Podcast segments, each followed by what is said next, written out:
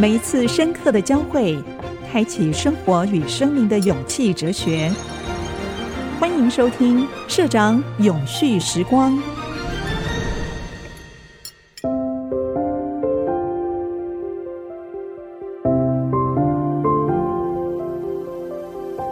嗨，永续时光的朋友们，大家好！今天非常高兴，我邀请到我非常好的朋友 AWS 的香港跟台湾的总裁王定凯。Robert 王来参加我们的节目。Robert 不是一个纯科技人，我这样说哈。那因为很多科技业的总经理哈是 pure 电子工程的、资讯工程的这种毕业的最多，但是也有一些例外。这些例外的人哈，通常跨界做了很多很多的突破，他才有今天的机会。所以我今天非常高兴能够请到王定凯来跟我们讨论一下。我们在面对一个多元的社会的时候，我们怎么去面对这样的一些多元的情境？哈，那我自己呢，工作三十七年了，其实呢，一开始的时候，每隔两三年，我认为都会碰到一些瓶颈。到了比较后的阶段的时候，我就发现那个时间拉长了，因为你发现你不会在在那种浮荡的心情里面去经营你的事业，所以这个都是人生境界。学习的过程当中所带来的，我们现在先请 Robert 跟大家谈一下哦，你在学习的成长的过程当中，你大概怎么去培养你的心性，或者跟你的工作当中它之间的互动是什么样的一个关系？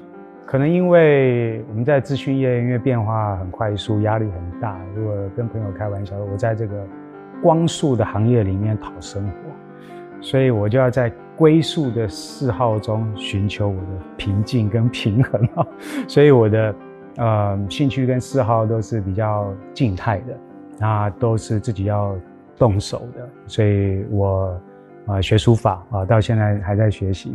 那我对音乐也非常有兴趣，所以我会啊、也是就是平常都自娱啦，没有没有办法这个好像拿出来跟大家分享，但是我也非常喜欢音乐，然后会几种乐器。其实我我跟 Robert 不太一样哈，我生活上碰到困难的时候，我就试着把所有的问题写下来，说我很习惯用文字来记录我的心情起伏、碰到的问题。像我昨天听完二零二三年的营运计划，我今天早上第一件事情就是把昨天的重点摘录下来。好，那我从摘录的过程当中，试着去寻找各种解决可能的方案。好，那我知道。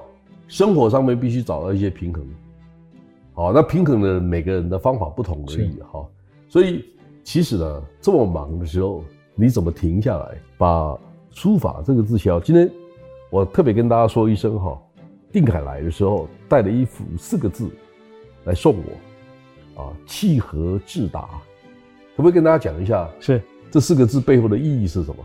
契合智达事实上是出自《黄帝内经》啊。那《黄帝内经》这是一个中国算是最久的一个医书了。那它里面讲到了非常多的深奥的理论，身体跟心理五脏六腑之间的一些关联性。那在《黄帝内经》里面讲到这个七情啊，哈，呃，喜啊、怒啊、悲啊、思啊、恐啊、惊啊等等的这个七情呢，喜大概是一个最正面的一个情绪，喜就是大家都知道，呃，高兴快乐。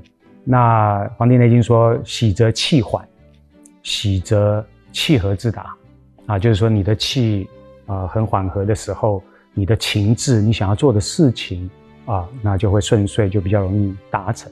那当然就是也不能够太喜哈，就乐极会生悲了。所以就是这些东方我们这个中华文化里面非常讲究这种身心灵的一个平衡啊。那我学书法也常常有这种体悟啊，就是说跟自己对话。哦，那我们经常在日常生活中会用到一些专有名词，像这个败笔啊，败笔就是写书法的哈。那譬如说我写四个字，败笔的机会比较低。我如果写七言绝句，写二十几个字，那你中间说一笔的话，败笔你可能就觉得写得不好。那同时因为这作品你要盖章的，所以要负责的，所以我也很少送人家，因为觉得自己的作品 不成熟，对，然后还要还要盖上去。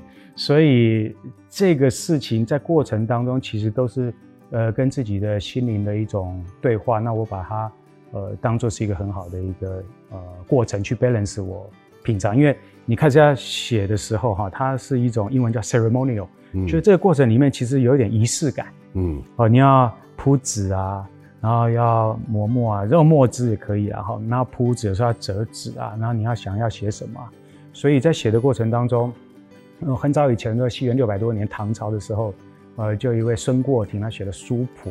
啊，他就是由这个五写五不写，五乖五和啊，就是说有五种情况下我想要写，有五种情况下我不想要写。那讲句白话文就是我我如果心情不好、不舒服了、不高兴了，就就不写就是了。所以你想要写的时候，其实它某种程度就是一种啊 meditation，它是一种冥想的过程，是，只是它透过实体的动作去达到调息跟冥想的目的，这样子。这是写的人的心情是好，那你写这四个字给我，我受的人心情可能是另外一种心情。是没错没错。我就说，我就在想，我看到这个四个字，我想把它放在我的书房里面，契合自达。我希望每天心平气和的，因为慢慢我们觉得，我们对这个世界的看法是什么？是，如果我们觉得我们拿到的比给的多。那我们真的更要气和自达的去想一下，就是说，我还能做什么？是我对这个社会有什么正面的贡献？然后这个正面的贡献让我心平气和的去面对更多可能的挑战，或者创造帮自己找更多的问题，然后我试着去解决它，对社会创造正面的效益。其实我我从这个角度去理解这个 Robert 给我的这四个字，它代表的意义是什么？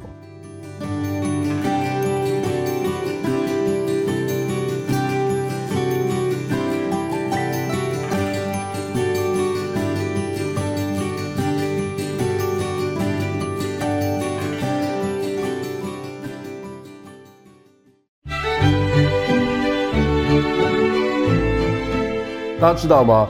云端上面的应用跟服务，它其实可大可小。你可以谈到联发科、台积电上云端的服务，加速提前三个月让产品上市。Robert 有一个很特别的产品，是它的书帖，它在 AWS 上面上线，而且你在上面可以买得到。听说只要在六块美金左右，是是，大概大概就可以买到这样的服务。这是一个什么样的概念？跟大家分享一下。这个缘起是因为我那时候还没有到亚马逊上班哦，但是我觉得这个公司可能很大的程度给了很多行业的一些冲击啊，那所以我就想要去理解它。但是在理解之后，我觉得说不如自己就来试试看好了。所以呢，我就想说我要在 Amazon.com 上面出版一一本书，就电子出版。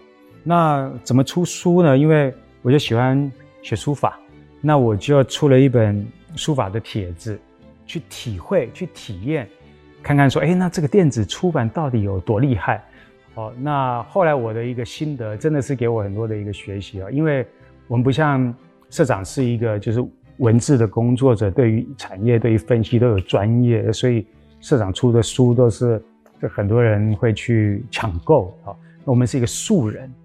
但素人也可以出书，所以这个各位有兴趣都可以上去出书。那出书也很简单啊，就是符合它几个规范。第一个就是说，哎，你这个 size，那它会有给你 template，那你就把你的内容填进去。那第二个是你要符合它最低的页数，它最低页数三十六页，你就要把它填满三十六页。你可以出绘本啊，你可以出故事书啊，你可以出科幻小说啊，随便你爱出什么，它都不会管你。它也可以分类。那它有一个最低售价哈，应该是五点九五美金，就是六块美金。那你也不用担心，它还会自动帮你生成 ISBN 啊，所以都是 self service，都是 automatic 的。我觉得亚马逊非常会做这种自动化，它为了要让更多的 content 放到平台上面去，让大家购买。因为你不知道哪本书会红啊，对吧？嗯、红之前，你都除非是像社长这种品质保证的，就会有一定的量。所以出版社一刷两刷啊、呃，这个是我们传统的出版。所以他透过这样的方式，就是做电子出版。你只要把 PDF 就是 upload 上去也好。那当然偷偷的就想说，我搞不好我这个还可以创造我的被动收入啊。现在很流行，YouTuber 也是被动收入，出这个书也是被动收入啊。所以这是一个我的 journey。好，我常常喜欢形容，就是说我做每一件事情，其实它是一个旅程。那这个旅程里面，你可能就会有看到不同的风景啊，那会有一些心得，像社长喜欢全世界世界各国去做这些旅游，每一趟旅程你都会有一些心得，都有一些观察。那我就是嗯，透过这些东西，结合我的兴趣跟嗜好，那也去了解一下什么叫电子出版，为什么对世界造成那么多的冲击，也跟大家分享一下我这个闲暇啊，这个工作之余喜欢的兴趣。那同时透过这个兴趣，我去做了一个电子出版的探索。今天 Robert 给我一个很好的 hint，我出版很多书。但是因为我在台湾社会或产业界可能有点知名度，我要卖中文的书不难，但我要把英文的书卖掉，在全世界卖，最好上云端，就不要再用传传统的发行方式，因为它相对成本、机会的运作条件都不一样。所以其实是虚跟实的整合。是的，这两个是最好的搭配。没错。所以我们对出版世界、数位出版应该有不同的想法，而且虚跟实之间。就元宇宙，或者是我们所谓的虚宇宙、实宇宙、硬宇宙、软宇宙，这些之间的搭配，如果做出适当的一个整合，我想我们可以得到最好的效益。很多人都问我，如果成为一个职场上成功人士，啊，那我也常常跟大家谈说，气势、伟劲这四个字，我们怎么去理解？好，第一个，你的视野有多高，你的机会可能就有多高。第二个，伟劲够不够强，那是跟你长期一辈子，你愿不愿意经营在这个领域上面是有关系的。大家如果想象一下哦，在华山论剑最后只有五个高手的时候，如果你不专注，你有可能成功吗？不太可能。但是专注的背后，一定是我真的有兴趣，我才会专注。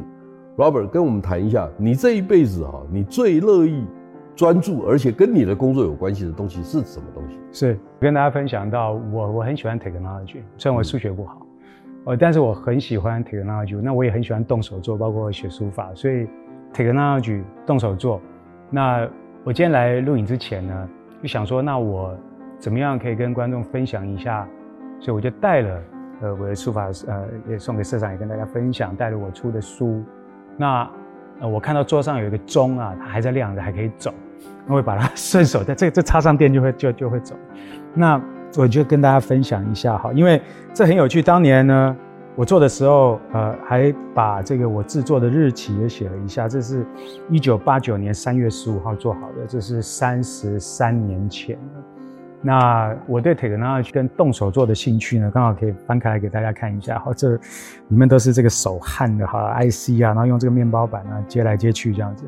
所以我想给我们比较年轻一点的呃朋友观众呢，呃一个分享，就是说做你有兴趣的事情.